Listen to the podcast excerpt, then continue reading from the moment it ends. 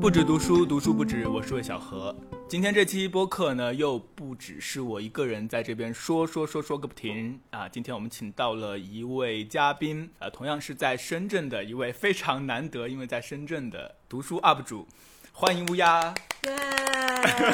对，我是跟小何一样，在深圳这个文化沙漠里边硕果仅存的不多的读书 UP 之一。当然，我读书肯定没有小何读的多啊，但是大家如果感兴趣的话，可以去 B 站关注 ID 李乌鸦爱学习，每周五上午十一点四十五准时更新，等你来看哦。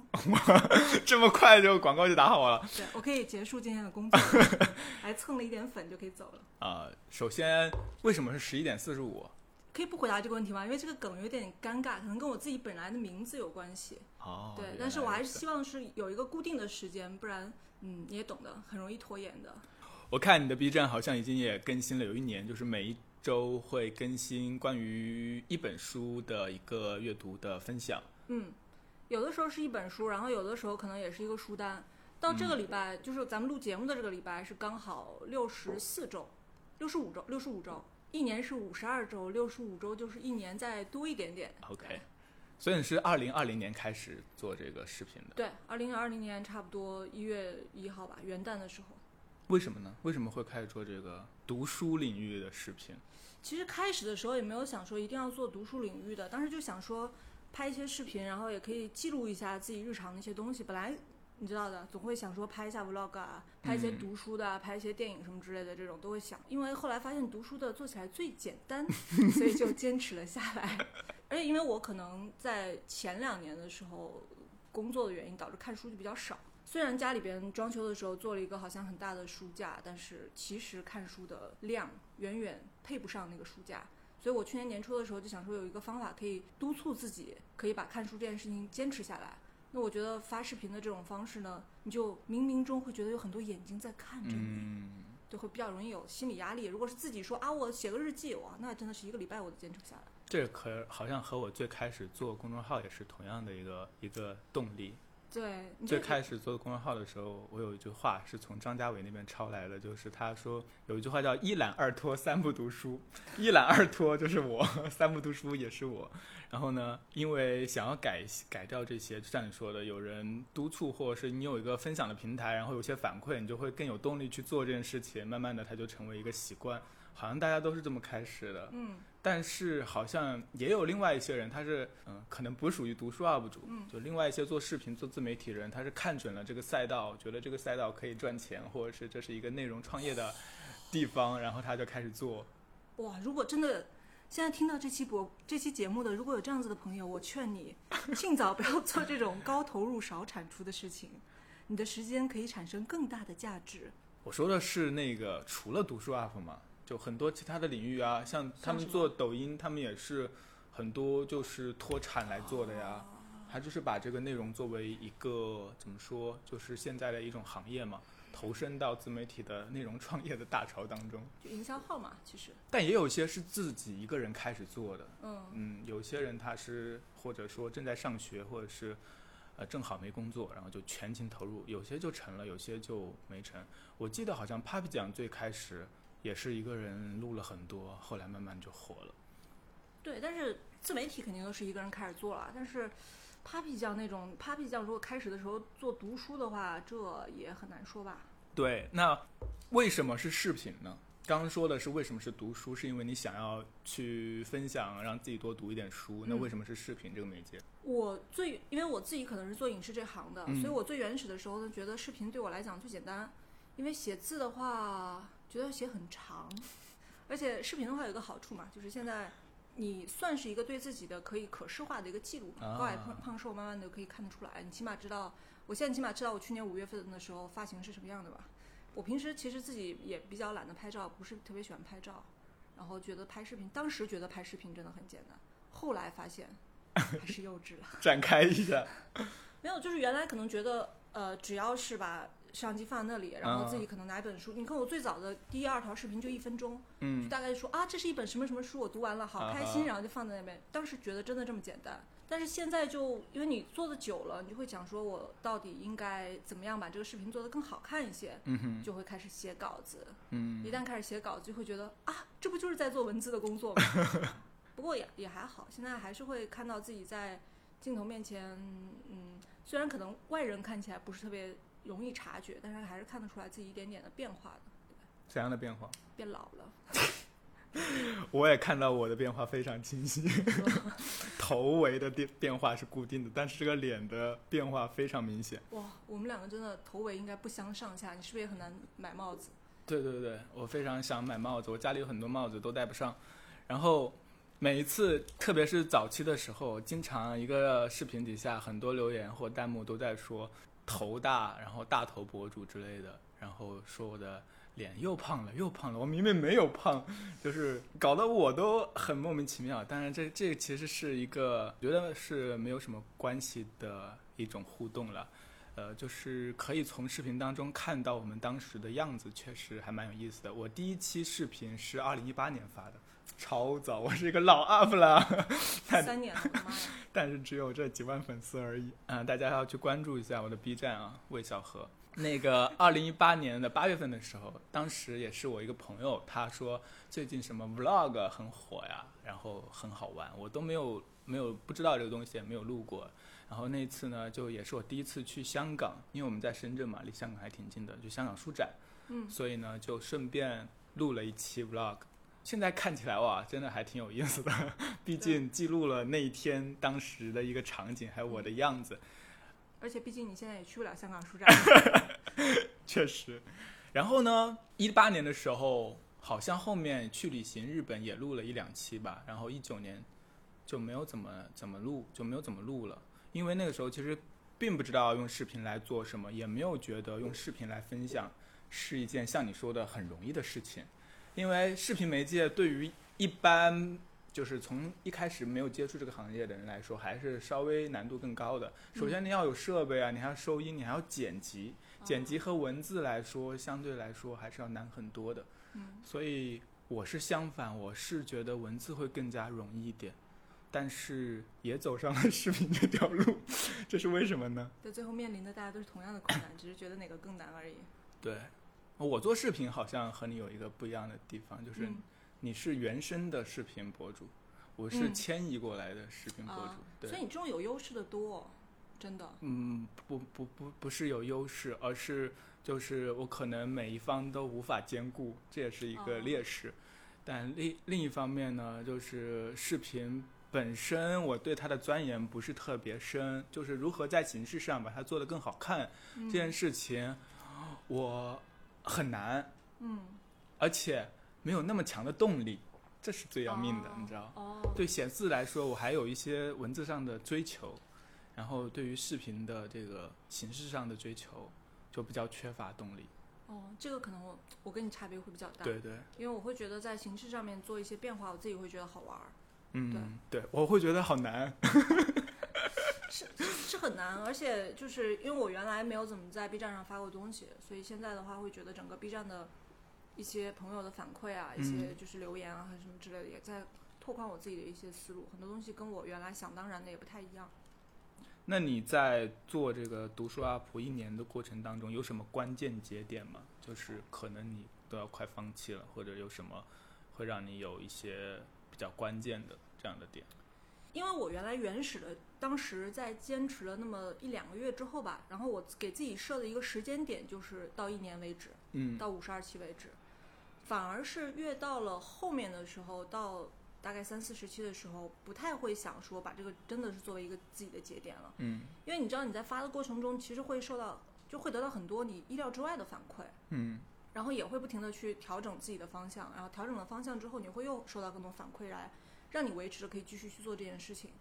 因为我原始的话，我只是想记录一下自己读书的这件事情嘛。嗯然后到后面呢，你看我到今年的时候，我的视频的方向已经调整为说，希望可以让更多的人去看书，或者说希望可以勾起大家对读书这件事情的兴趣来。嗯其实就是因为我在去年发的整个过程中，我可能会收到一些评论啊，一些私信。我最喜欢收到的那种一类私信啊，就是会很简单一句话就说，就谢谢你啊，我看了你的视频之后，我最近又重新开始读书了，嗯，真的那个真的，就是一种这个应该不能叫做虚荣心的满足吧，就一种就是一你觉种得自己的嗯做了好事的感觉。对一我种想起积来了功德的感觉。嗯。我小时候有一次坐公交车，不是公交车，我们那当地乡下叫班车，我记得特别清楚，就是，呃，那时候我从我奶奶家去我外婆家，然后我站着在那个车上，很多大人我我挤得水泄不通，就是只有一个两个脚，然后站在那里，是有一个老人家。然后好像看我几乎要倒了吧，就很小，所以他就把位子挪了一点让给我。然后后来呢，我就把我的一个苹果送给了他。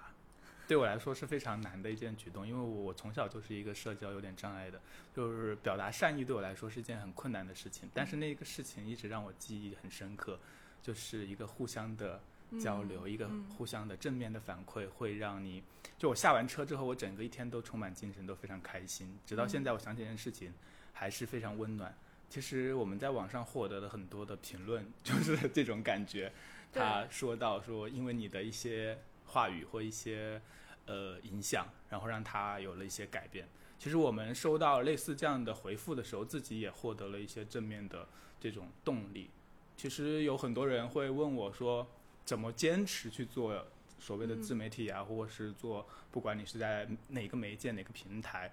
很重要的一点就是反馈。嗯，对，我相信是这样的。当然，所有的写作者、所有的做内容的人都有一个内驱力，是你自己想要表达。嗯，但是如果没有反馈的话，你那个火焰很快就会慢慢慢慢的就熄掉了。对对对。但是反馈的话，有好的反馈，那也有不好的反馈，你会受挫吗？我自己觉得，可能我性格的原因吧，我真的觉得还好，就是我没有受到非常不好的反馈。可能骂我比较多的是之前发的厌女的那条，然后因为嗯女权的问题嘛，所以在下面的话骂的比较多，然后私信来骂啊什么之类的。但是，并不会真的让我觉得多么的受伤或者干嘛真的之类的。对啊，因为傻逼就是傻逼嘛， 你没有办法，对不对？然后，而且好多时候可能我现在会觉得啊，嗯，可能你的视频跟我的视频反而不太一样，因为可能你看书比较多，而且你一直都在做书籍方面的解读啊一些东西，所以你的视频呢，可能别人会从中得到很多，比如他看完的书，他得到了很多新的信息跟补充或者干嘛之类的。我觉得我的视频很多时候可能只是提供一个契机给对这个话题感兴趣的人在下面探讨，嗯，就是你只是制造了一个场域让大家来完成这件事情。这样子一来的话，有好多时候大家只是他们需要通过这样的一个渠道来表达自己的观点，嗯他其实未必，我理解啊，未必真的是在骂我了。啊，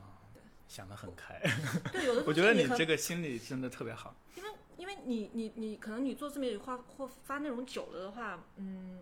就你没必要，你没有办法让别人是真正是站在你的立场上去理对解你的，对去去去，你要为那个生气的话，就真的气得没没边没界了，嗯，其实也不是生气，而是一种怎么说？嗯，挫败。也不是挫败，就等于说，呃，你在路上走的时候嘛，嗯突然被人打了一下，嗯，就是这种感觉，就是你还是会受到一些伤惊害，吓吧那种对，是，或者是反正你你总是不高兴了嘛，今天。但是哦我觉得这和性格有关，就你不会把它当做是一种对你的，不管是什么意义上的伤害但，是我觉得这种 flag 可能也不能立太早，主要是因为现目前在还还没有不够红，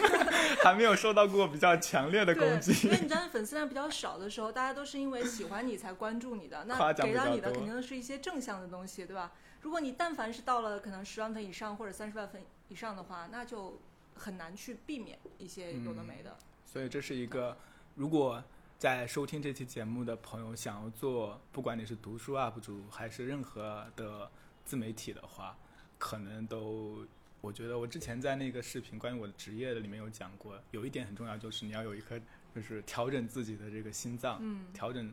收到各种反馈的这种调试自己的能力，其实对我来说还蛮难的。我记得一六年的时候，那一年我都不太敢看评论， 这个听起来好像有点有点反应过度了对啊。就就是公号的那个评论的话，我我发完了之后，我不太敢看，或者我过一天我我才鼓起非常大的勇气打开它。是发生了什么事导致？也没有发生什么事，就是即使那些评论当中大部分都是正常的评论，但是有一两条那些无理取闹的，或者是直接是那种谩骂的声音的话，也会给我造成很大的情绪上的波动，就使我今嗯天都很不开心了，所以我总是会被它影响，这个就使我很难过，所以我就有点害怕。但是后来呢，不是一九年吗？嗯， 我的号不是没了吗？ 忽然发现，其实这种大家的机遇也是非常难得的，所以现在的话，我每条都会去看，呃，就会觉得啊，其实很难得了，已经。对，而且我发现我发视频发内容之后有一个非常大的转变，就是我自己之前看网上不管是别人发的视频啊还是其他内容，我是极少去评论的那种人，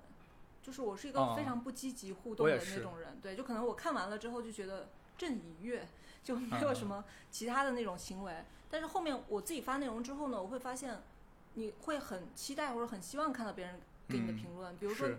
你片子里的一些梗啊，你会希望别人 get 到的话，你就会觉得很开心，或者说你用的一些电乐啊、一些 BGM 之后，如果有有人认出来了，我就会觉得很开心。所以可能我自己发内容之后，我现在反而会经常去互给动别人写评论。对，你看我小宇宙中间也经常写大段大段的评论，这个在我自己去做内容之前完全是不可能产生的行为，因为会觉得打字很累， 但是现在会觉得你的打字，你打出来的每一个字对这个生产内容的人它是有意义的。现在会转变一个这个角度去想这个问题了，对吧？那你觉得在这一段时间当中，在做这个视频 UP 主、读书 UP 主的过程当中，最大的收获是什么？看了很多书，对，这个是每个人可能都没有办法，就是摘不掉的，是内化于我们自己的这种收获。嗯看到了很，看了很多书，至少而至且少对，而且可能因为我要做视频，所以有的书像我原来如果是没有做视频的话，有的书我可能看完之后觉得说，哎，挺好的，然后就放在那里啊了。嗯但是因为你现在要做视频嘛，所以你要输出嘛，嗯，所以你就会要求输入更多的东西，所以就可能会去查资料，可能再去 YouTube 上看作者的访谈，可能去看有些有的没的，然后英语水平也因此而提高了一 些。对，它就会有很多伴生的东西，会让我觉得我现在读书可以读到的东西比原来更多了。就这对种被动的东西，反而可以促进你去完成一些你原来想完成的东西了。这个对于我一个非常懒的人，我觉得还挺有价值的。你是个很懒的人吗？我是个超级懒的 人，和我相比呢？ 我 我觉得我还是嗯，哎，这个 以你短暂的了解，嗯你觉得和我相比谁比较懒？这个很难衡量。听这个感觉好像还是我比较懒。你可能比较勤快，但是我也许比你自律那么一点点。哎啊，不行，作为一个过了冬天胖十几斤的人，也没有资格说这种话。 是你肯定看起来是比我自律的，我我真的很很容易那个放弃。我有一个，就是大家如果想从我这里学到一些做事的方法的话，我给大家提供一条人生建议。如果你不想做的话，就放弃。请忽略上面这条建议。 不是，这条是我真正总结出来的非常有用的建议。放弃是一种很难的能力，我觉得。会吗？对，放弃不是说你把所有的东西都放弃啊，而是说你要放弃那些有选择的，放弃那些对你可能没有那么大的价值，或者，呃，有些其实你是被迫去做的那个东西本身你就不想做，或者你做完了之后也会对你没有太大价值。你要去做你那些真正想做的事情，把时间保留下来，呃，一天就算只完成一件事情是你想做的，那也很好，就不要。不要就是被所有无杂的事情所包裹。这是我的一个，就是虽然我也没有做出什么好东西，没有做出什么成就，就是但是我觉得，呃，也是一个经验，就是嗯学会放弃一些，学会说不。所以你其实说的是放弃，但是并不是放弃一切嘛。那肯定，对我还是一个很有怎么说，嗯，就现在说这个话，已经在这个时代是不合时宜了。就是我是不想躺平的人，哦，虽然我看起来很懒，我也经常，我每天大部分时间花在睡觉上，因为我特别需要睡眠。但是我是一个不想躺平的人，我是有那种就是想站着睡。想要追求，呃，有古希腊的那些人说的卓越的一种人生观，是我的人生观。听起来好像很虚，对吧？前半段跟后 半段有点逻 辑，但这个无法自不洽差不不是，并不是说它是断裂的，就你嗯在你需要去做的事情上是，我希望是追求卓越的，就是变成一个更好的各个方面。但是另一方面，你也要去甄别哪些事情是你需要做的，哪些事情是可以忽略的。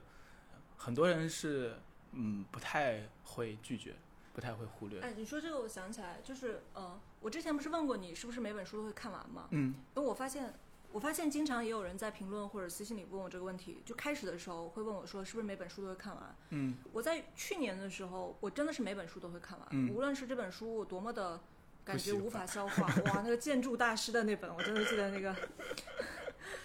新经典的老师寄给我一本那么不相关的建筑大师的书，我都会把它看完。可能在你开始看书的时候，你会觉得我既然开始，我就要把它结束，这样我才可以去豆瓣上点一个看过。嗯才会有这个完整感。但是今年开始呢，我就开始有有些书，因为你会发现要看的不是越来越多了嘛。嗯有的书如果是实在是不感兴趣，看到一半大概看到一百多页那个节点的话，嗯我就会，其实跟你考量放不放弃的这个标准是一样的，就是嗯我是不是应该省下来这些时间再去做其他的事儿，或者再去看其他的书。所对以余华的《文成》我就没有看完，啊，因为它不值得。 很好很好，把它剪出来放到前面。 但是对我也是这样的，就是看书慢慢的，大概很早吧，我很早就有了这样的一种经验，就是你不一定要把每本书都看完的，嗯甚至呃，我们如果把读者不太恰当的分为几个层级的话，那些最高阶的读者，就他们读书是为了去用的，他们读书不是为了娱乐的。比如说一些研究者、一些学者，嗯，他们看书就不会看完的，他会找一个他的研究命题，他去找一些书，把它摊开来，抽取里面他需要的东西，嗯，他就不会去从头到尾看完一本书。看完从头到尾看完一本书，呃，如果你从获取知识的效率上来说是比较低效的，嗯但是啊、文学类的书呢是另外一个世界。我一直觉得书它的世界特别丰富，特别嗯驳杂，就文学领域啊、艺术领域啊，或者是其他的知识的、技能的、工具的各个领域。但是大家谈的时候就是混为一谈，是其实是非常复杂的，每一个领域都有不同的读法、不同的去看的方式。嗯，也分使用场景吧，我觉得。对对对。好的，那你有没有想过放弃的时候？你刚才已经问过这个问题呃，了，问过你问没过有了对吧？对哦，目前为止还没有了，但是我现在比如说到六十五期，然后我自己给自己画的新的 mark 就是到一百期的时候再考虑一下要不要停。啊为什么会？停下来呢？都做了一百期了。比如说啊我现在因为一个月，我现在的精力也只能做到周更，嗯然后如果是周更的话，我就没有办法，没有精力再去做其他，比如我今天想要一个好玩的视频的其他的类型，嗯，那我这个礼拜又必须要把我这个书的打卡的视频做完，哦就会存在这种问题。所以像这个礼拜就更了三期，我哇快哦吐血了，对。厉害。所以你是想做视频，不一定是想做读书视频。对，但是因为做读书视频可以，一个是做读书视频比较简单，嗯仍然目前来讲仍然还算是比较简单。嗯另外一方面，读书视频还是可以帮助我去继续看书这件事情。而且呢，因为现在 B 站可能关注我的主要的朋友都是因为读书视频关注我的嘛，我也不希望说。就你你你做了一段时间，你就会幻想着有人在礼拜五的时候是真的是等着看你的视频的，就不嗯管是那个人是一个 ID 还是一个你想象里起来的形象，你都会幻想有些人在等你这个东西，你就不想让他们失望，你知道吗？蛮好的。就是哎，一我个到现很在自很自大的想法，我到现在都没有固定的更新。那你就没有这种压力。我自己的话就会有一个比较自大的想法，这么想，所以我无无论如何，我礼拜五都要把这个时间给卡死，就会很大压力。所是以怎么了？ 我要打这嗝打不出肠胃那来么，差吗，所以我要，所以我觉得我也应该去设定一个固定更新的时间，这样的话才会反推给我一个比较嗯固定的一个更新的频率。但是我和你不一样的就是，我不是更看重视频，嗯我是更看重读书。嗯就是这是两个两个词组出来，然后读书视频的那个内容生产者嘛。但我是更看重读书这一方的。其实哪种媒介对我来说其实是次要的。你指的更看重读书，是更看重读书的内容，还是说这我个是行为说本，身就我们在做这种内容产出的时候嘛，嗯，你不说你想做的是视频嘛，但是读书对哎更简单一些，或者说是哎一个阴差阳错的一个方读书很式，简单，感觉不是越听越狂妄。做这种视频比较简单一些。嗯但是我其实是，我还是喜欢读书，并且把这种事情作为我可能一直都会做下去的事情，就是嗯分享嗯或者就是关于读书这件事情。嗯然后呢，视频是其中的一个媒介而已，这就是我们好像比较大的一个差异。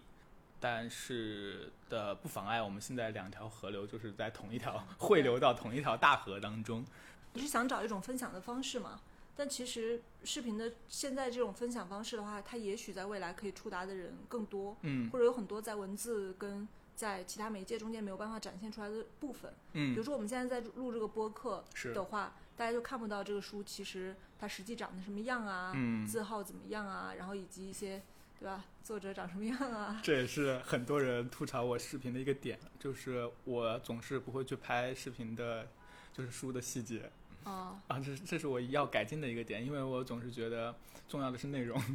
但是我是一个颜值控，我会去介绍一些好看的书，嗯这是一个做视频的一个怎么说技巧上的忽略吧，总是会忽略呈现画面上的东西，嗯嗯，很多很多读书类 app 都有这个问题。是吗？就是对在视视觉的呈现上还是有一些短板的，或者大家更会着着重于说我自己的文稿我要说什么样的内容，嗯而不着重于其实什么样的表达方式能让别人看进去。我觉得这嗯是有一个本质区别的，是，其实我觉得视频根本上还是要讲故事。但是绝对不是把书里边的所有事儿都讲对出来，就是那种就你要有自己的，就是视频里你自己成为了一个人物，嗯嗯，你要去讲一个你关于读书的故事。好，我们声音越来越小了，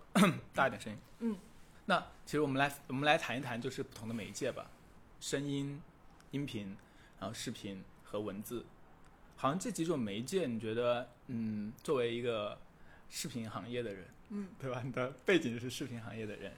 啊，你觉得这几种媒介你有什么感觉吗？就从一个创作者或接收者的角度，我觉得文字的效率最高。其实、嗯我浏浏览文字的话，速度会更快，嗯，但是文字呢，形象性最弱嘛，其实。对，而且，嗯，你说现在如果是看书评或者看点评之类的，比如说像豆瓣或者嗯看公众号，嗯，呃，你公众号的话还好，你看你的公众号的话，大家就知道是你写的，但是豆瓣上面打开，现在都不知道是些谁什么人写的， 你就真实性啊，包括可信度都会存疑。那声音跟视频，我觉我觉得主要是场景不一样，嗯。对，声音可能会更加适合，比如说在开车的时候啊、洗澡的时候、做饭的时候，长时间的这种没有办法眼睛去用上的时间的时候去听，反而容易去听一些深度更深一点的东西，更长一些的东西，更能耐心的去听的东嗯西。视频的话，就表达性最表达力最好，但是肯定是深度肯定是深度不够的，我觉得。嗯，嗯呃，这里先岔开一下，我我听到你刚刚说的有一个点 很感兴趣，大家总是会提到洗澡的时候听，洗澡的时候怎么听啊？可以听啊，怎么听啊？不是淋浴吗？就大家都对有条件来泡澡吗？没有淋浴也可以啊，挂个音箱就可以啊。 大家可以上京东搜一下 JBL 的 Clip 系列这个音箱不，行，这个有广告嫌疑。就我自己家里用啊，就挂在挂在洗澡淋浴那里哦的音箱什么之类的都可以用啊。所以，如果听到这里的朋友，如果你也有在洗澡的时候听播客的习惯的话，可以在评论当中留下你的这个痕迹，你的脚步啊。那还有一个就是回到你刚刚说的另外一个问题，说的什么来着？我突然忘掉了， 被这个洗澡的事情打岔岔掉了。好吧，那就忘掉了吧。啊这么随意的吗？那我想这个不播客想想感不觉非起常，的不专业、啊。想不起来了嗯嗯，好吧好吧，啊。也许不等重要。其实其实所有人都知道这个这几个媒介的优劣是显而易见的。嗯，我我我想到了，我刚刚想要说什么？我想说的就是读书这件事情在视频上它本身有一个矛盾，嗯因为书是一个文字媒介，嗯我们却要在一个视频媒介去分享大家去看文字媒介的东西。这这中间，在我看来，可能有一个小小的矛盾，嗯就是如果一个人他非常热衷于看视频的话，可能我这样说可能有一些冒犯，那他可能阅读的习惯不一定是那么强的，就每个人还会有自己的偏好。呃，有一些喜欢习惯文字这种收集信息、吸纳信息的方式的人，可能他就不大爱去看短视频，不管是一两秒、一一分钟的还是十分钟的。我觉得这里面还是稍稍有一些这种偏好，所以读书分享能够在视频平台获得一定的观众，对我来说本身也是一件挺奇妙的事情。在开始的时候，啊你是觉得这里边是有一个矛盾点在的是吗？对，但是也也不是这么说啊，因为最早的时候，梁文道 不是开卷八分钟开了那么多对年啊吗？然后后面一千零一夜还搞了好多对啊季呀、呢，对所以也不是媒介的关系，只不过是我最开始有这么一个想法，不知道大家怎么想，大家可以发表一下自己的看法。嗯，但我觉我觉得啊，我觉得如果是我个人会觉得，如果是像营销号那样子的，嗯就虽然浏览量确实很高啊，就是五分钟帮你讲完一本嗯书什么什么之类的、嗯那种东西，跟我们现在在做的东西不是一样的东西。我始终都觉得啊，嗯就是我会觉得视频的好处在于，你可以直接跟镜头后面的人，就是跟在看你视频的人建立一种直接的连接感，嗯所以更加像，比如说我每每周去分享一本书的话，我更希望是对方觉得说，哎，有一个我的朋友，嗯，他给我推荐了一本什么书，嗯那我愿意听这个人讲，或者愿意听这个人推荐，嗯或者说可能在他看完书之后，很多东西不懂，或者懂很多东西他理解不到位，嗯他会很希望说我去看一下小何的频道，然后听一下小何是怎么讲赛林格的，嗯然后我，但是小何讲的话我就听得进去，嗯那纯看文字的话，我可能没有那么的绘声绘色，或者是没有怎么样的接收的这个效率会比较低，会存在这种可能。所以我我更觉得说，你视频的展现方式是建立一个人跟人之间的连接了，或者说我个人觉得更希望做到的是这件事情，其实呃，而不是那种视频化的压缩信息。啊嗯，可能你说的营销号和一个个人人格性比较强的嗯这种频道不同一点，就是它是不是有人味， 这可能比较关键。对，而且我我自己可能不是特别喜欢那种，就你把整个书从头到尾讲一遍嗯的那种。我觉得那样子的话，你如果做这样的内容的话，你就是一个工具人啊。别人直接去听有声书其实就可以了，对不对？是，但这为什么种人要把自己变成工具呢？但这种好像需求也挺大的，好像很多人都爱是看这是种简缩版的东西。其对实我不管是写文章还是做视频，最大的希望是大家看了这个视频之后，能够去看那本嗯书。嗯然后，如果你看完那本书，能够从我的视频当中看到一些不同的角度，丰富你对那本书的一个呃见解啊、看法也好，这样就是我一个最大的功用。我觉得我是一个桥梁的作用，而不是一个压缩饼干，你吃完就没有是，就是就就结束了。对，当然那那部分的内容的确需求量挺大，嗯但是你你作为一个做内容的人的话，这个东西需求量是否大，跟你是否要去做这件事情，还是有一个个人的选择的嗯东西嗯在里嗯面的嘛。嗯我承认，很多时候的确现在书太多了，嗯，并不是一个人一定要说我花很多时间去看完所有的书，是。所以才需要一个你大概知道他的品味、口味跟你是否接近的这个人。嗯他如果说觉得这种书很好，然后你看完之后你觉得的确很好，那是不是将来他说好的书你也可以试着尝试一下？它是一个帮你选择的过程，嗯而不是帮你嚼碎了，然后让你喂到嘴里，然后咽下去的 过程。对我就觉得没有必对要对了。对，我们刚刚讲到的一点，啊我想延伸一下，就是一种陪伴感。我觉得这是嗯很多的，呃，现在的自媒体也好，所谓的网红也好，嗯嗯，就是一个功用吧。嗯就最开始的时候，我写公众号，那个时候是日更啊，天哪，我都没有想到我曾经是有这么大的魄力和胆量。就当年的时候，因为自己就初生牛犊，所以呢，对于就是不知深浅，所嗯以呢，你每一天只是分享一下自己的阅读感受，就写的很短或者是很简单，然后很多语气词等等之类的。但是那种分享是非常真诚的，所以呢，嗯，也就形成了一种陪伴感，就是有嗯和朋友的陪伴感。就像你刚刚说的，嗯不管是视频也好，或者这个大家在听的音频也好，每周五我确定下来的话是大概每周五晚上更新，大家记得。就是这样的一种固定的陪伴感，会让大家在茫茫的比特海上形成一个共振，形成一个交流的渠道。嗯，这个是挺好的。所以我觉得我也一直觉得自己不是所谓的什么，就以前大家 现在流行，现在不流行这个词了，现在要叫读书博主了。以前让书评人，你知道吗。现在是有书评人，听起来还是高大上很多。啊听起来就好像很硬。就我还是希望自己是一个比较分享者的形态，一个普通读者的身份。嗯，对。然后呢，这也是我一直想做到的。嗯，那读书博主和其他博主，你觉得有什么不同吗？比较穷吧， 说到了重点。其他的真的主要的最大的不同就是比较穷，对，对，大概是起码是 B 站全站商单最少，嗯，对，流量最低的一个区吧。是的。不管是在嗯哪一个平台，这可能都是一个流量洼地。但很奇怪，就是这么穷，但是你还是会发现，特别是因为像 B 站啊等一些其他的平台，他们是通过算法推荐的嘛。嗯当你看了一些读书的内容之后，你会发现，哇，原来还有这么多人在做读书相关的内容，因为看起来简单，这这是我之前完全没有想到的。你觉得说和写说更简单吗？我觉得说的好很难，啊、但是说很简单。就是我之前在写公号的时候，其实我没有发现有这么大量的人在做读书方面的内容，嗯可能是公众号的那个生态吧，它是相对来说比较孤岛的，它不会在一个聚合的嗯，流量里面对池里面让大家看到，所以你会觉得，我觉得那有一个好处，就是会让我感觉到比较有自己的步调，你嗯每天做点自己的事情就好了。但是在一个大的流量池当中同步分发，我嗯每天看到很多人的，就是又更新了，又更新了，又更新了，会有种你会觉得有压力吗？我会觉得有压力啊。你不会有这种同柴压力吗？我不会啊，那你这个心理素质比较好。我会我会看到别人，我会看到很多人，特别是有一些你想做的选题，别人先做了，你就会觉得啊，那我还要不要做？ 不会。像我这么好强的人，我就想说，我要跟他做的不一样。 其实没有，因为我有一些会收到一些私信的一些朋友，嗯然后他也是因为看了我的视频，然后他们自己开始录一些读书的视频。嗯，我觉得大概就是因为看了我的视频，觉得嘿，说不出什么也可以做嘛，然后就产生了自己的做的这种欲望。其实也也是，其实是这样子的。而且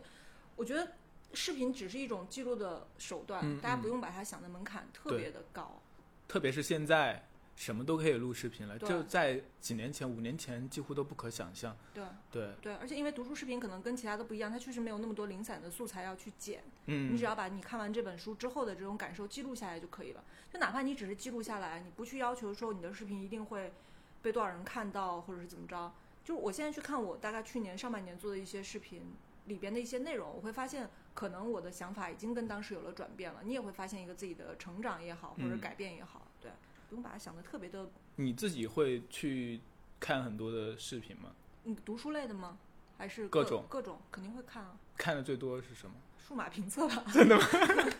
我没有看都的会最多的是搞笑视频。 哦，搞笑视频，看数码评测跟看 vlog 可能比较多，然后你看，这类连我们呃两类比较个多做读书视频的人都不是看读书视频，所以可见这个，很多看不下去。 所以这个领域本身就是这样的。而且我会避免去看很多别人的读书视频，我不知道为什么，哦，因为我怕我我会被他影响，就是会被他的观点影响，到时候我会就是哦沿袭到他说的，这样好像就我有这种，不会，就是当年韩寒大家都没有什么特别明显的观点。说的那种话，就是他写博客的时候，他说他如果写一件事情不会去看其他的嗯，别人写的，因为怕撞题或者是被影响。但其实这也不好了，你还是要去嗯。看很多资料。只不过是我觉得不知道这这是一个好的还是不好的习惯， 反正就是一个目前为止的一个习惯吧。另外，我可能会更，我还是更习惯去看文字资料，啊，文字资料感觉就像你说的效率更高。嗯，然后它可以摊平来看。对视频的话，它混混在一起，你要去找到那个关键点的话，还比较麻烦。嗯，我可能真的是看视频，比如我最近看一本那个《蜡骨吟唱的地方》，你知道吗？那本书，一个哦，我知道是美国的嗯对对一对个对作家写很好的，看的小说，推荐给大家。他叫什么？那个那个词我不会 念，蜡骨，谁是小龙虾啊？所以一般都会叫它小龙 虾。是吗？他是小龙虾。 大鼓吟唱的地方，那本小说非常好看。然后也是编辑寄给我的书嘛，嗯哼，所以他就发了我很多文字资料。然后我那个文字资料我看了一眼之后，因为他们都是那种 YouTube 上扒完了之后扒词直译的那种资啊料，我就觉得很烦躁。然后我就嗯去 YouTube 上找视频。就当你啊看到活生生的作者在访谈中去分享他的东西的时候，嗯，我会觉得通过这整个人的表达，这个信息嗯我会更容易接受，还有更容易理解一些。嗯，我可能是这方面的话，我会觉得视频方面会更容易吸吸收一些，反而。嗯然后我们来聊一下读书这件事情吧。那你自己比较喜欢的书籍的领域，或者是怎样的作者，可以分享一些？我自己的话，我真的看的好杂。你嗯现在让我分享一个领域或或作者很的杂话，我觉得还挺难的。就是如果杂是我特别喜欢，我也是一个特别杂的人。哦，那你看读客吗？ 啊，你又要来这个问题？我们说的是书，不是出版品牌读客到底做错了什么？啊！你要整天你整你，天吐吐槽读客，我没有吐槽，读客。我吐槽了，但是我还挺啊喜欢读客的书的，但是整天在吐槽读客。好的，对呃，我是，哎，我我这样说来，我好像更加刻薄哎，或者更加那个，哎，我我是让它消失在我的声音当中。哎，我发现你们，我发现这个呃，你你所谓刻薄的这个值啊，嗯其实在我接触的一些读书 UP 的朋友里边，会随着大家读书量的增多，你的拉黑的出版社 跟品牌就会增多。反而是像我们这种读书量没有那么大的人，包容性会比较强，我没有拉黑很多出版社，呃，也就只有读客是吧？我没有拉黑了，你不要造谣。 我只是呃尽量不主动，就是尽量避开他们出版他们出版的书，因为书太多了嘛，我们不不并不一定非要就是每一种都要看嘛。如果但是如果他出了一本我真的非常想看的书，那我肯定没有办法还是要看。但所以你是最近一次看的读客的书是呃，岛上书店很多年之前了，哇，那个就看过这一本读客的书。哦，那你那其实也可以理解为什么你们会对他们产生偏见，就是一个被营销起来的一本书。也不是啦，我知道读科做得好的领域是科幻领域，嗯，嗯嗯，是的，但我很不喜欢他们做的那些名著，因为我觉得太丑了，那三个圈。作为一个颜值党，我从封面叫，因为你这些名著有很多替代呀、上海译文啊、人民文学啊，各个领域都有很多这样的翻译版本。就但上海译文的印印刷质量我一直都觉得不太好哎。看书吧，看书的，呃，每一本书不一样。对啊，怎么跑来 讨论读客？ 没有，我是觉得可能呃，确实我我原来也会觉得读客的封面很丑，但是我觉得因为封面不读一本书的话，也挺也挺那个的。对啊，就是一个偏见。对，其实就是偏见。那嗯保留一点偏见嘛，做人干嘛要那么大度？是啊，我也不看磨铁嘛。 我去年的时候，为了为了维持自己的阅读习惯，所以我给自己规定的是一个小一一周读虚构，一周一周读啊非虚构，这样子嗯岔开。嗯因为读虚构类的话，就很容易，你知道，很很喜欢读，然后就会不去读非虚构类的东西。嗯，然后坚持了这样子一年之后，反而觉得这样子有点太生硬了，而且特别是当你可能工作啊各方面比较忙的时候，嗯哇，那天又接到编辑寄给我的那个《下沉年代》，你有收到那本书啊、吗？贼厚。嗯就我编辑发给我资料的时候，我很想看这本书，原来就很想看这本书，嗯然后他寄来了之后就没有勇气打开它，啊，是因为真的太厚了。有一些很大的书真的没有勇气打开，比如说品清的什么那我有个，引力之红，对 我翻了两页，我说等一个我嗯科幻爱好者，我都不 敢看。等我有时间哦，其实永远都不可能，就等到等到一个契机吧，可能嗯，嗯再打开它。所以确实是这样，有一个原因，其实我觉得也是对我们来说的副作用，嗯就是你要固定频率去更新嘛。所以一些对太重大的书的话，你读起来会花更多的时间。对，呃，所以呢，你要花更多时间去消化，那就保证不了那个速度了。嗯，所以确实是一种影响，是一种影响。嗯，所以我也计划是要多读一些经典的作品，希望在小说这个领域吧，至少从英国小说的崛起开始一路看下来，就非常宏大的一个想法，就跟很多那个。 很多那个以前大学生在图书馆说我要把所有的书都看完，从 A 到 Z 一样。那我这个想法，我肯定不可能把所有的作家都看一遍啊，但是就会可以挑选一些比较有代表性的作家。其实我二零一七年做过一件这样的事情，嗯，呃，做过一个读书营，就是和大家一起读经典，大概每两周读一本。嗯确实，因两为周一本还好。有一个营嘛，有一个大家共同的一个步步嗯骤，所以你会有一个督促的作用，互相督促的作用。我不知道参加了的那些朋友，如果你听到这期播客的话，你读了多少啊？但是我去，我肯定是要把那多少本，就是两周一本的话是二十四本，嗯，全部读完的。那一次其实就选择了很多很经典的小说家，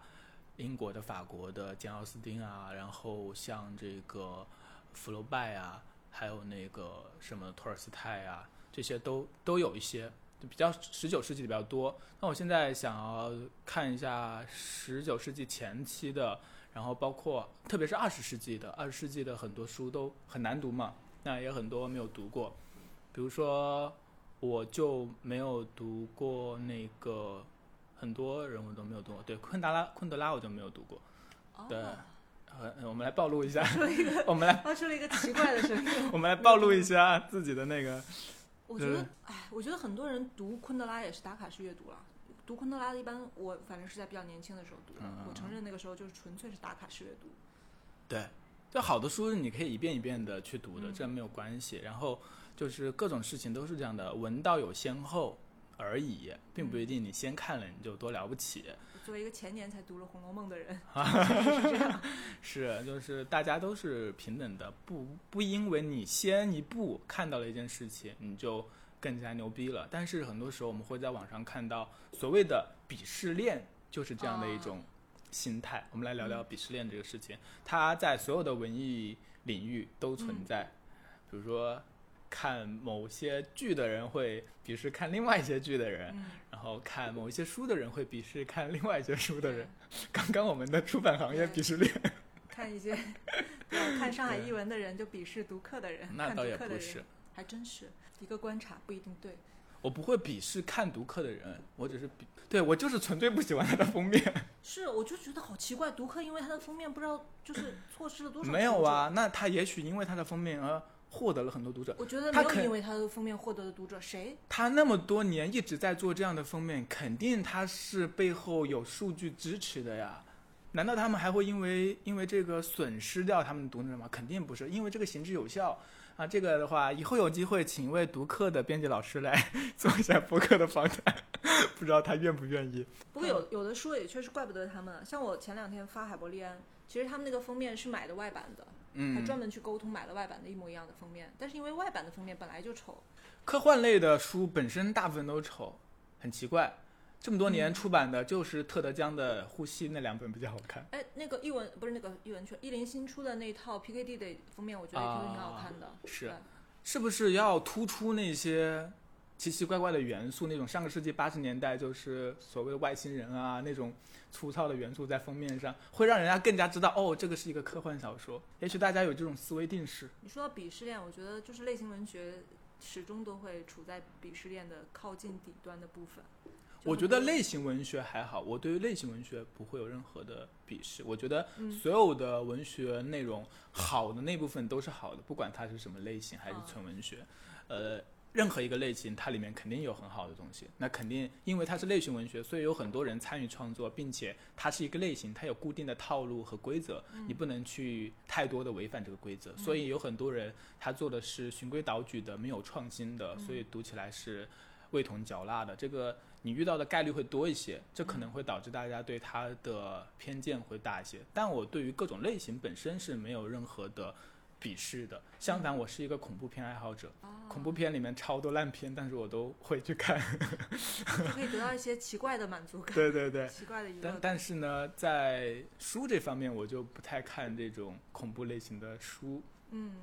我觉得这和一个文字的所谓想的象力有关吗洁癖有关，就是如果那个文字本身它太注重故事和情节的话，它如果它的文字表达本身美感比较差的话，我哦是可能也会读不下去。是是是，对，所以那个怎么说，就是形式啊，还有我们的接受也是有各种各种偏好的。回到这个鄙视链的问题上来，那啊、呃鄙视链最底端的可能就是成功学、心灵鸡汤、大兵吧， 大兵，对。然后，但是大兵也是有众多粉丝的，包括郭敬明啊，或者是以前的青春文学啊。嗯，其实我很理解的，嗯我我很矛盾哈。一方面呢，我知道这些书的质量不高；嗯另一方面，我又很理解看这些书的人，为什么？因为我最早也是看郭敬明的呀。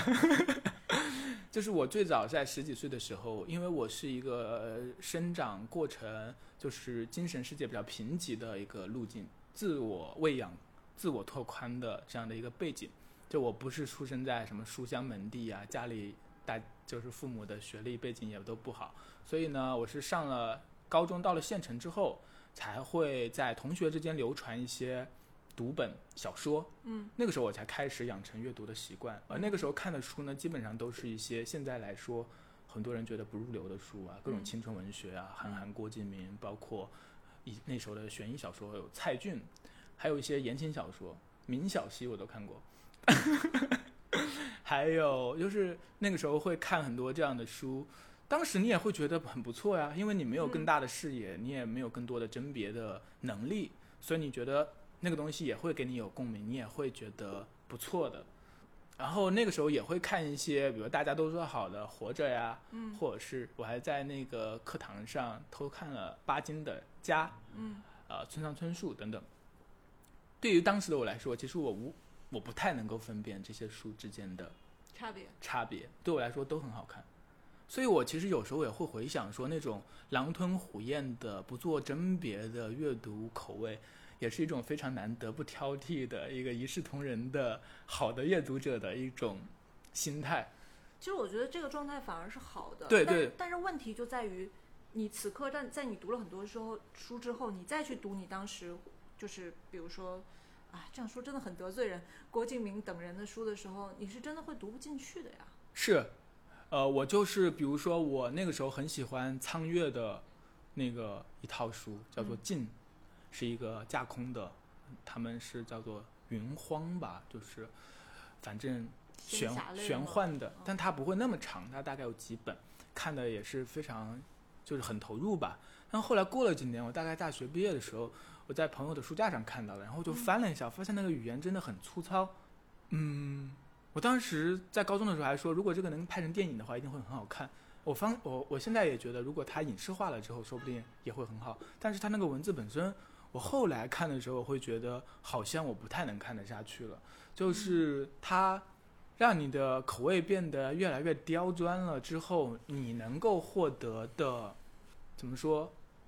满足的确值会对对对对，你那个阈值会拉高， 嗯这就是对，这说到一个很重要的问题，就是第一次，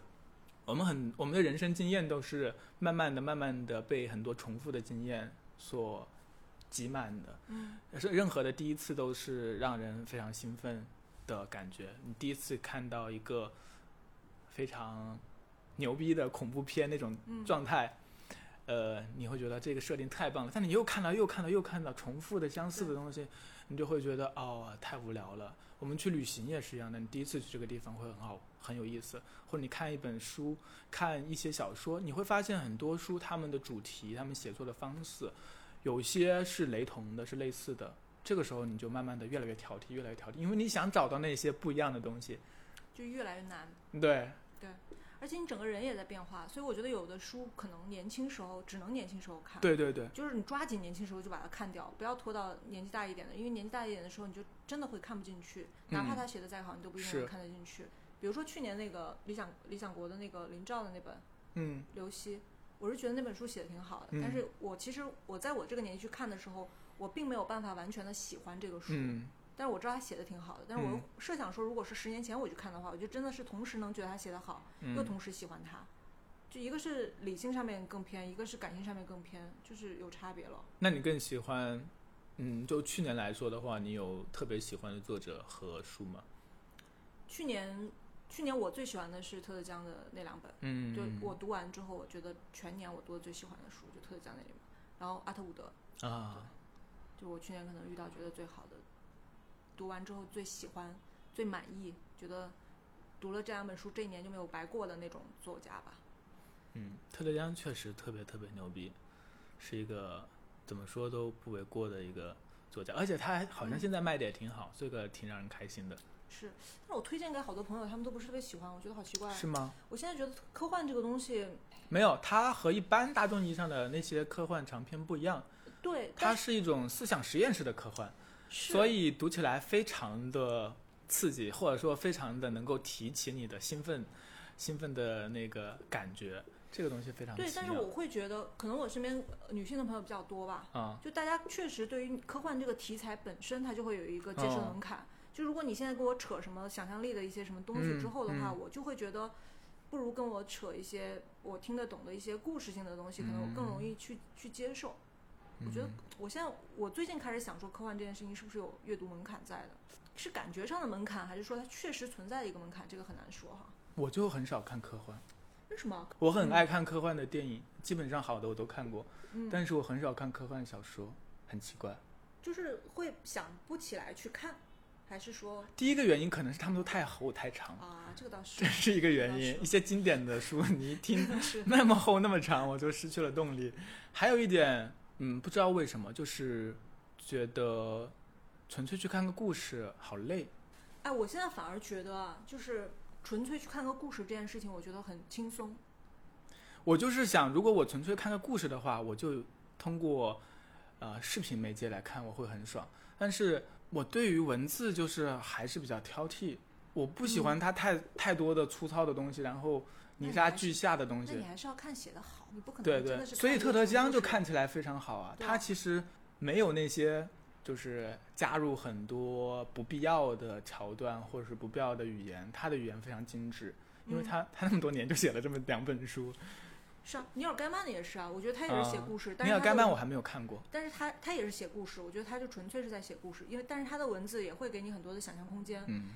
我觉得视频的东西，虽然我自己是做这行的，但是我觉得视频的东西还是会最大程度的局限你的所有的想象空间。看书的话，你还是可以自己在脑海里面演很多东西。你知道在零五年左右的时候，中国大陆有了一个叫做新武侠的一个小小的一个一个高峰，不知道，嗯，就是以徐浩峰他们吗？不是以苍月啊，我不包知道括那个小段啊这些人，他们就是以那个什么《金谷传奇》《古今传奇》那个杂志为一个基地，然后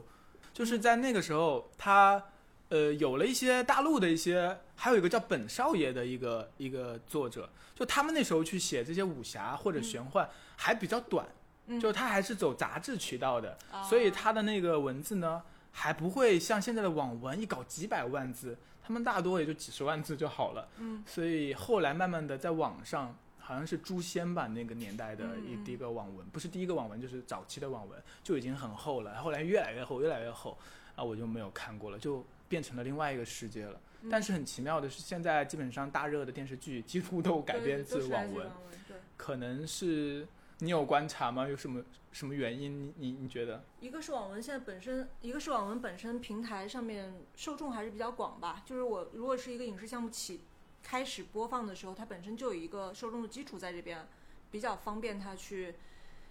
骗资方、 去找投资什么之类的会好一些了。而且嗯确实故事性都比较强吧，是然后也比较符合现在主要是看这个题材的电视剧的收视群体的一些审美偏好啊。嗯一些对故事的理解什么之类的。但是因为可能我觉得这是有年纪年确实有年纪的问题在这里了。我也并不是说觉得网文一定不好，只是嗯我可能我自己的成长阶段没有网文的这个阅读的习惯，所以嗯一直以来都没有。而且我的确是更喜欢纸质书。对了，那我们现在回到这嗯个读书博主的这个、这个领域啊，你对于你做这个事情的话，你会有数字上的焦虑吗？呃，多少会有，一嗯定会有。所以我可能有的时候会自己心里面去做一个区分。我不知道你会不会这样啊？我现嗯在每次发每周更的时候，我大概会预期知道我这嗯周的播放会是一个什么样的情 况。对，就是你在发之前，你可能要去做一个平嗯衡。有的书是不是你觉得你为了自己而发，嗯或者有的书你是不是为了更多人看到去发？嗯，我自己会有一个自己心里面会有一个契约的差别啊。我觉得我在 B 站我预期不到，我在公众号我能够有一点预期，哦但我在 B 站我预期不为到什。么呢？就发了那么久，你大概知道说就是我知道大概说发每月新书选可能会，呃，观看的人多一些，嗯但其他类型的，比如说单本书的讲解的话，我就嗯完全不知道，完全没有任何可以预料的你单本的可能没有我发的多，因为我每周基本上都在发单本的，所以我大概会知道说，其实大家喜欢看什么样啊那的类型的你什么样的觉题得材，什么样的内容会比较受欢迎？大家都看过的书会比较容易受欢大迎，家都看过的书然，后通俗小说会比较受欢迎，通俗小说比然较受后欢迎热门的作者会比较受欢迎，啊。热门的题材跟社会话题相关的题材会比较容易受欢迎。我可能只能往第一个方向努力了， 因为我很喜欢关注一些不那么热门的东西。嗯，然后，但是大家都读过的话，经典的东西还是可以聊的嘛。然后嗯大家都读过，然后也有的聊。但但是在新书领域，在一些其他的更驳杂的书的领域里挑选的话，我更愿意去挑选一些可能还没有被大家注意到的，嗯然后有特点的那些嗯书，而不是比较热门的书。那你觉得你对你自己的粉丝有预期吗？就是到达到多少粉丝量，或是有这种计划想法吗？十万吧，我最开始一九年就开始做这个，啊、其实我做视频在 B 站的时候，有一次就快放弃了，就是在一九年的三四月份吧，我做了一个华语原创文学的一个系列，就嗯每分每一期大概就是几分钟， 嗯推荐一本我觉得比较有意思的华语作家，有很多是台湾的，然后有一些是年轻作者，我觉得他们比较新，比较有意思。 然后我就阅读量非常低嘛，播放量非常低，大概只有几百这种，就是没有反馈嘛，所以我差点就要放弃了。最后一期谈的是那个黄国俊的《度外》，莫名其妙那一期就慢慢的飙升，就是有了四万播放量，很奇妙黄国俊，就是掌握不到它这里面的任何的点，不知道是什么机制触动了这个播放量的生长。但是正是因为这个视频，然后有了一些反馈，然后也加入了一些粉丝，所以我说，哎，这件事情说不定还可以做，然后我就继续做了一些，然后到二零二零年的时候是比较集中的，每个月都会更新好几期视频，然后也不断的在分享各种各样的书单啊和书。那个时候我就想说，哎，如果什么时候能拿个小奖牌挺好的。 对不对？对呀、因结为果你一万粉，他只会发一个发一个电子文件给你，结果到现在，到现在已经，我我我看我的那个每天他那个手机端不是会出现一个通知，你已经当 UP 主多少天了吗？你有哦看到哦吗？是是是，我已是经九百七十多天了。前辈，所以马上就满一千天了，我竟然还连个十万都没有，也是很挫败。我是你会有这样的期待啊？还是会有？我我觉得啊，就是很多时候呢，别人是不是关注你或者点进来看你的东西，可能很多时候就退回到我们刚开始所说的那个东西，我可能会很感兴趣，我怎么样把视频做的好玩，吸引你，嗯而并不是说，嗯，我分享的就一定是要取悦你的内容，嗯或者说是一定是那种我知道你一定会看的书，所以我才硬读了这本书，然后硬把它放到你面前、嗯来博一个高点击。嗯我觉我觉得反而不是这样，我是更希望是通过一些形式上面的变化，一些角度上面的变化，可以让本来不了解这本书的人，或者对这本书也许不会感兴趣的人，他产生想要读一下的欲望。我我大概就是我们刚才总结的时候，我大概知道哪些书它的点击率会高，但是我也并不会说因为这个点击率说我只做这个类型的书。嗯事实上也确实没有这样子在做了，因为嗯我所有的视频来源于我最近在读的书，那我也没有办法说我为了一个点击率去读一些我也许本来不感兴趣或者不想去读的书了。我觉得这里边是有一个平衡的，但是我相信做好的内容的话，跟做自己想要做的内容嗯之间是并不是完全。你知道，只能取一方的，我觉得对并不是这样子的。找一个平衡。对，就是大家做的同质性太强了。啊，对对对对但，其实说所有的人去看你若干个 UP 去发新书选，去嗯发类似于这样子的东西的话，嗯其实也会审美疲劳的。是所以我始终觉得这里边有一些形式上面创新的方式，让别人更容易看进去这个视频。嗯，如果是别人能看进去的话，那相应的你可以传达到的信息也就更多。好，这点要向你学习，没有，真的，我因整为天被我人说标题党最近。我对于形式上完全完全没有任何的创新的这种想法。那你怎么看你和粉丝的关系？你觉得你和他们的关系是怎样的？你很难说去把粉丝作为一个很大的群体，然后嗯放在一起去、去讨论吧。对，曾曾经发生过一件，哎，我这样说，一件非常狂妄的事情，就是我在去年十月份的时候，有一个朋友吧，他大概每个礼拜我发完视频，他都会来回复我，嗯然后我就记得他的 ID，嗯，然后到了去年十一左右的时候，十一我记得特别清楚，十一开始他就没有再回复过我了。嗯，然后你知道我这个人狂妄到什么这个地步你？就问他吗？没有，我没有问他，因为我我们不知道哪个渠道可以问到他，啊，而且也觉得很尴尬嘛，对吧？啊你也不可能说跑去是啊私信别人是啊说你是啊干嘛不回复我了，然后我就会觉得他十一是不是出去玩发生出去是不是什么事儿了？ 一度觉得他真的是出事儿了，嗯。然后你就会体会到那个，后来到大概过了一两个月，他又有一次来回复了我，然后我说、嗯哦天哪，我我以为你真的出什么事儿了，然后他说没有啊，他说前一阵可能工作有点忙，就没有怎嗯么来看 B 站。确实啊，你作为一个媒体，就是一个新媒体平台上面存在的一个账号，对别人来说其实是一个很茫茫大海里边一个很微嗯弱的存在了。是但是我们自己呢，你有没有玩过动森啊？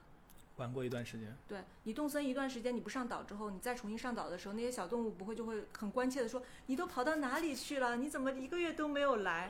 然后我在那一刻，我就可以体嗯会到我岛上那些熊的心情，你知道吗，我就会觉得说：“啊，你跑到哪里去了？怎么一个月都没有来？”你说你知这道样子连接不是双向的吗？ 还是我太我自跟大你？说，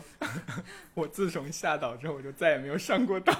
你你是怕他们问你为什么没也有不来？是，就是嗯，就再也没有上过了，好无情啊！真的好 无情。那我现在也有点对，最近也没有怎么上，但我知道上了之后他们一定会很难过，就像我看到很久没有来给我留言的粉丝一嗯样那么难过。以前会不管在哪个平台，都会有一些比较活跃的粉丝会嗯经常跟你互动，然后你就习惯了他们的存在，然后有一天他们就对，就是它是一个非常自然的状态，慢慢的你就会习惯的。是它就是一个像海浪一样的，一波一波，一波一波，总是会有不同的人。我毕竟去年刚开始做嘛，那个所以时候对我来说对算是第一波，还蛮失落的。我以前在每年周年的时候会写一篇文章，嗯我有在第四周年还是第几周年，我写了一篇非常矫情的文章，我说，因为我这个人本身就比较偏悲观，我说我们总是会失散的，嗯啊，但是在失散之前，我们至少还可以有这样的一种连结嘛，嗯， 然后就真的失散 了，我觉得这是一个一语成谶。对，非常非常，但我觉得那是一个真相，就是我们总是会失散的，但嗯是就是把握好现在的这样的一种连接的关系，然后互相陪伴吧，互相对成长，总是这样的。对，嗯，所以我真的没有觉得说你作为一个内容发发布者，你对于关注你的人是个一点多对一点对嗯多点的过程，嗯我觉得并不是这样子。因为在我自己的理解里边，很多时候都是一点对一点的，特别是有一些可能一开始就关注的，就是我真的是会觉得，如果是他们现在还在看我的，他们每次点一个赞啊或者一个评论，我都会觉得很暖心。那我们来问一个比较金钱的问题，现实的问题。嗯，读书博主刚刚不是说不赚钱吗？那你嗯赚到钱了吗？目前为 止没有，真的没有，真的没有。 因为 B 站的那个所谓的激励什么之类的，你也嗯知道有多少，对然后对不对接有好多商单，我确实没有接，嗯，觉得一个也是比较难融入。我觉得有的可能有一是点是你还是有主业的嘛。对对，对，像我这种全职嗯博主的话，可能会是不是压力更大一点？我不知道。是呃，可能对于各种数字的焦虑也会更强一点。对，可能是这样。对，我觉得这个就是个人个体的选择了。最近嗯 B 站也有，因为其他平台那边给出比较好的条件，然后就放弃 B 站平台，而其他啊平台也有嘛。对，这个我就是一个个人选择，我觉得没有我都什么收到了这样的邀约。是对，然后我说，啊，我没有没有想过这件事情。我觉得还是不要把自己局限在一个孤岛吧。我之嗯前写公众号的时候，就是只在公众号上写嘛，嗯，就会觉得，呃，做好这个地方就可以了。然后后来突然就不见了，你才会发现说一切都不是那么稳固的。嗯，所以呢，就在多发几个各地个各个地方呢，都留下一些我的痕迹，或者嗯让失散的人可以找到我。就慢慢的，我就已经成为一个全职的读书博主，嗯或者是一个自媒体人，已经做了很多很好几年了。就是现在的话，这几乎就已经成为我的一个职业了。嗯虽然不想承认，我还是会说我是一个自由职业者，但基本上我做的就是内容。所以，嗯，我觉得，嗯、你既然做了这个事情，你还是想要把它做好的。肯定啊。对啊，你还是要把它作为一个工作去做的。所以，嗯而且它现在每周占我的时间越来越多，嗯因为可能现在想说，比如说你要形式上面发做一点变化，嗯或者说想说做一些加更的尝试，嗯，占的时间就会越来越多，越来越多。再加上还要看书，对对对对对，再加上有的书看完之后又觉得没有必要录 视频，再加上有的你可以吐槽，就很多朋友观众都留言说想要看我来吐槽书，但我总觉得很难。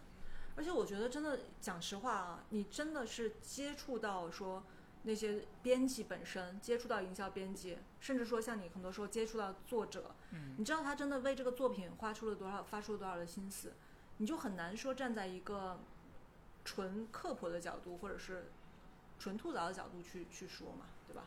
比如我说，我觉得文成不好，我也是觉得嗯说，可能这个文成的东西放在十年前去读，觉得 OK，现在读我只是觉得乏味，嗯，但是我并不能说余华你就不行了或者干嘛，嗯这种话很难你说不出来啊。而且这个这本书背后凝结了那么多人的心血，怎么能够对吧？对我可能能做的就是，嗯比如说文成，我也说了他好的地方以及他不好的地方，嗯我都有谈到，这可能是一个我觉得，呃，一个比较正常的方式，但是我很难做到说通篇都会去吐槽某一嗯本书，因为那样的书我基本上不会看完。是对，就这个问题。对，其实我前我们一阵只能对去讲一个我们至少看完了的书吧，嗯。对吧？所以这就是一个你无法去吐槽一这本很书矛的盾的原东因。西。我前一阵呢，我看我看一百多页文成，我觉得这个书太无聊了，然后我把它放在那里之后，我想说，哦，我来录一个吐槽的视频，然后来嗯蹭一下这本书的热点吧，嗯你知道，自媒自媒体就是容易让让人失 去灵魂。但是后面我我我要写我开始写稿子的时候，我说我我只看了一百多页，我有什么资格来吐槽它呢？然后我想说，那我就把它看完再来吐槽它。然后我又想说，我为什么要为了吐槽它就把它看完呢？然嗯后，这件事情就不了了之了。这么多年我只写过两篇吐槽的文章，就吐槽的纯是谁纯批判的，不能说了， 这里保密啊。有一有一本，我觉得如果我还是有可能会做成视频的，因为我觉得那本书遗毒很大，不不完全是从内容上，而是嗯说它本身有一种欺骗性，所以哦，嗯，它这本书就是不好，嗯就是内容上见仁见智嘛。即使是我们都豆瓣评分及六分、五分以下的这种心灵鸡汤，那也是有人能，就像我刚刚说的，能从中获得营养的。你这样去吐槽它也没有意思。嗯，但是如果你有建设性的， 就能够分析它哪里写的不好，它文字到底有什么语病，嗯嗯嗯嗯我觉得也可以。但是看吐槽的人也不介意这个，也不也不也不是想看这个东西。对对对，他就是想要看你骂他。对所以呢，就怎么说呢？希望大家 还是找到自己感兴趣的、好看的书，难道不是更好吗？为什么一定要看吐槽呢？而且好多书确实是有更适合他的读者群体，只是说嗯你不喜欢而已。是是是，就我之前发南货店的时候，后半段我都一直在吐槽，因为我觉得嗯太油腻了，就是嗯那些供销社的事情。天哪啊、我我要没写有这种东没有西看，然后最最近我收到一条私信，然后他说他当时看了我视频的前半段，嗯然后觉得因为我前半段在夸，啊我觉得 视频书挺好，他就买了给他妈看。然后后来他妈因为自己有供销社工作的那个背经景，验而且因为妈妈那一辈，所以他嗯可能更喜欢看这种现实主义一些的东西，是，所以他整个阅读体验就还挺好的。嗯所以好多时候，呃，如果是吐槽的话，我一般也会表明说只是我自己的立场。那么肯其定实给你大有家什么这问题想要问我吗？最后个？啊，没 有 你。播客要坚持多久？我播客要坚持多久？这是一个好问题，目前为止还不知道。我会觉得我挺喜欢和人进行这种交流的，嗯就是它不是一种特别闲散的聊天，嗯它还是要形成一个内容的。所以呢，大家都会花一点心力。嗯另外呢，我对于因为我们还是见过几次面，已经嗯嗯蛮熟了。 嗯有一些，如果我以后的话能够去找一些不熟的人的话，我觉得这是一个很好的契机，就嗯拓宽我自己连接更多人的可能。因为我觉得这是一件我一直都惧怕去做的事情，呃，对我来说也是蛮有意思的。嗯，所以我希望能够把播客尽量的做下去吧，尽量每周五晚上更新。那视频方面呢？你更希望去会会去接受做一些内容方面的尝试吗？我想不形式到上的还有尝什么试别的形式，我我真的想不到，就是我我可能只能从选题上去想一些，比如嗯说多做一些怎样的内容、什么样的书分嗯享给大家，但形式上 我好像没有特别多的灵感、特别多的想法。可能要多做实验，对，要要多突和破你讨论一下。突破一下自己的舒适区。我觉得好多时候，但是舒适区既然舒适，要突破也很难，而且主要是你经常会觉得我的底线在这里，我不能突破我的这条底线。嗯但其实那个底线就是你的舒适区的圈，它并不是真的是你的底线。这就有另外一个问题，就是以前有一句话叫做“你要爱惜你的羽毛”，嗯然后后来我又听到有一些人说，你不要太爱惜你的羽毛，因为你太爱惜你的羽毛，你就很多事情畏手畏脚，不会去做。但是你如果完全不爱惜你的羽毛的话，你就会变成一个大染缸里面对， 什么都沾一点，所以这就是一个平衡，还是一个平衡。它嗯是，个平衡，需要反复的尝试，中间你才能找到那个平衡的点到底在哪里。好嗯的，那我们这期播客就聊到这里吧。希望对，如果你喜欢读书，或者你想要去做一个读书博主、一个读书 UP 主，或者是一个自媒体的话，有所帮助。我不知道有没有帮助啊。那我们就聊到这里，嗯欢迎感读客的编辑寄书给 小何，感谢乌鸦，让我们下期再见，拜拜拜。拜